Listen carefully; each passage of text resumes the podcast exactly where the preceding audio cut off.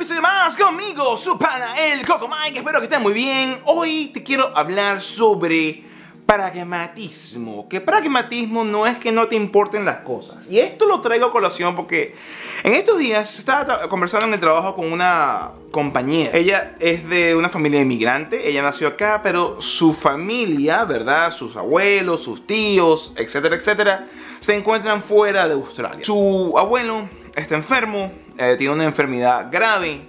Y ella, eh, estábamos conversando, ella se, me abre un poco y, me comenta, no, que estoy angustiada, que me la paso pensando en eso, me la paso soñando es, en la situación, en que mi abuelo está enfermo, en que yo estoy acá y mi abuelo está en otro país y, cómo hacer y cómo ayudar, pero no puedo hacer nada en realidad, ¿no? Y yo le digo, bueno, pero entonces deja de pensar en eso. La chica me ve así como que tú, maldito loco enfermo, ¿cómo yo voy a dejar de pensar en mi familia si se encuentran mal? Y yo digo, bueno, precisamente, ¿puedes solventarlo? No, ok. Ah, entonces, si no lo puedes solventar ahorita, ¿lo puedes solventar mañana? No. Bien, ¿vas a estar junto a tu abuelo en los próximos días? No. Y que sigues pensando en eso. Lo que quiero dar a entender eh, uno tiende a unir estar pensando en un problema a tener apego emocional por la persona que se encuentra inmersa en ese problema. Tú estás en Australia y el problema se encuentra fuera de Australia y no hay acción que tú puedas realizar en este momento conscientemente para solventar o intentar digámoslo así, aliviar la situación que está experimentando esa persona con su problema, sirve pensar en ello. Uno lo piensa porque considera y siente que si no piensas constantemente en esa persona y en la problemática y en cómo resolverlo, aunque no puedas hacer nada, uno no está siendo empático, uno no está siendo un ser humano, uno no está siendo, digámoslo así, el hijo o el nieto o el familiar o el familiar ideal, porque uno tiene que sufrir, porque uno tiene que sentirse mal, porque uno tiene que estar pensando constantemente en lo que está ocurriendo. No, no, no, no es así. Tienes que comprender que y esto va de la mano del pragmatismo. El pragmatismo es vivir la vida de una manera eficiente, afrontando los problemas que se te acerquen, pero afrontándolos desde el ya, desde la hora. Si yo veo esta corneta y esta corneta, por decir un ejemplo, no enciende, yo tengo dos opciones. O yo la dejo allí y, listo, o yo hago algo. Yo le saco aquí la tapita, voy al conector de la, de la corriente, la conecto, carga la pila y después la puedo usar. Pero de nada sirve yo tener la, la, la corneta allí verla fijamente, sentirla, apreciarla, tenerla en mis pensamientos y no tomes esto como burla, simplemente un ejemplo, y decir, oye, pero no tiene batería, pero yo cómo hago, no, no, eh, ocupa un espacio en tu mente, ocupa un espacio emocional, pero si lo puedes resolver, resuélvelo, y si no lo puedes resolver, no hagas nada, pero deja de pensar en ello, porque te agota, te agobia. Piensa en esa persona cuando tú de verdad estés cerca. Yo espero y aspiro a que no tengas ningún familiar enfermo. Yo lamentablemente, eh, eh, estando acá, mi abuela por parte de, mi madre, ella cayó enferma y no había nada que yo pudiese hacer. Yo no tenía el dinero para poderme ir a Venezuela a visitarla. Yo no tenía posibilidad de hacer nada para poder mejorar su situación. Y obviamente no tenía la capacidad económica para traérmela.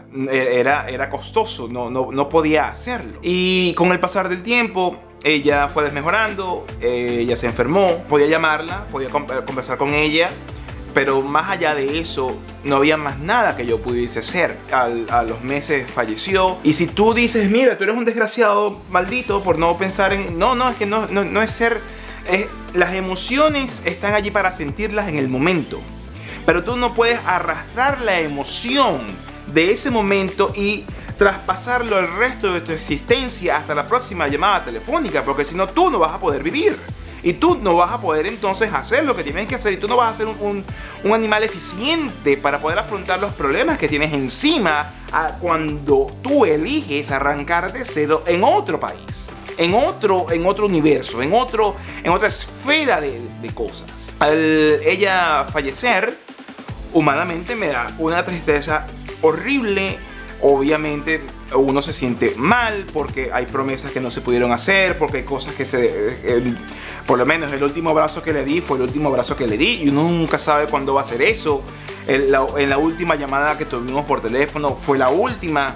Y yo trataba en cada instante, en cada ocasión de que pudiésemos conversar, de, dejarle entender que lo mucho que le quería, lo mucho que lo apreciaba, pero más allá de la interacción y de tenerla en el corazón, mentalmente yo no iba a estar con la fatiga, a pesar de que ella estaba desmejorando, de estar pensando, oye, si hago esto si hago otra cosa, porque no iba a resultar en nada. Uno tiene que ser práctico con sus emociones, porque una de las cosas más importantes que uno tiene que comprender a la hora de estar acá es que las emociones te atan, las emociones te cierran puertas, las emociones coartan tu habilidad de moverte, de expandirte y de enfocarte en el, en el futuro, en el objetivo que tú quieres alcanzar. Yo venía muy claro y a pesar de que mi, mi plan inicial falló estrepitosamente. Pero yo venía muy claro que aquí había que echarle un camión, que había que hacer una cantidad de cosas que nunca habíamos hecho antes, que había que tratar de adaptarse al país y tratar de hacer una cantidad de cosas para proveer a la familia de un futuro en este país llamado Australia. Pero mi esposa no tenía la misma mentalidad. Cada vez que ella sentía que podía comenzar a trabajar en un proceso, ya pensar a futuro y, tomar acciones para hacerse de una vida en Australia, algo pasaba, siempre algo pasaba. O la mamá se enfermaba, o la mamá tenía un inconveniente, lo cual hace más dificultosa su experiencia y más con la descomposición económica y social de Venezuela, estar tranquila. La enseñanza de la historia viene de nuevo con el mismo tema. Si tú lo puedes resolver, usted lo resuelve y tomas acción inmediata, no importa qué. Y pensar que separar a mi familia, eh, eh, wow, es súper difícil. Pero eso era lo que eh, pensamos mi esposo y yo que había que hacer. Hay que hacer esto y hay que apoyarla, hay que hacerlo. O si no, déjalo así, si no tiene respuesta, si no tiene solución y trata de avanzar. Claro, hay veces que no se puede hacer eso porque honestamente la mente humana no todos somos iguales. Y el, mi pragmatismo no lo tiene mi esposa. Y si ella no buscaba una solución a lo mejor peores cosas hubiesen pasado. Y es al final del día lo mejor. Tú te conoces mejor que más nadie. Hay que ser práctico y más cuando estás tan lejos. Si lo puedes resolver atácalo. Si lo puedes resolver vete de frente dale con todo. Pero si no puedes, entonces deja de pensar en ello. Porque lo peor que puedes hacer es estar tan lejos y tener eh, los pies en dos sitios distintos. Al final no vas a avanzar en el que dejaste y lo peor de todo, no vas a poder seguir adelante en el lugar en el que ya estás. Así que sin más mis amigos, muchísimas gracias por estar allí, gracias por estar pendientes. De verdad que si te gustó este video que acabamos de hacer el día de hoy. Dale like y compártelo. Y lo más importante de todo, si te gusta la programación que sabes a través de mi canal y que escuchas a través de mi persona, el Cocomine, por favor suscríbete y dale a la campanita de notificaciones para que siempre te llegue un nuevo mensaje cuando suba un nuevo episodio. Será hasta la próxima oportunidad. Un abrazo gigantesco. Nos estamos viendo y como siempre, ¡Sayonara!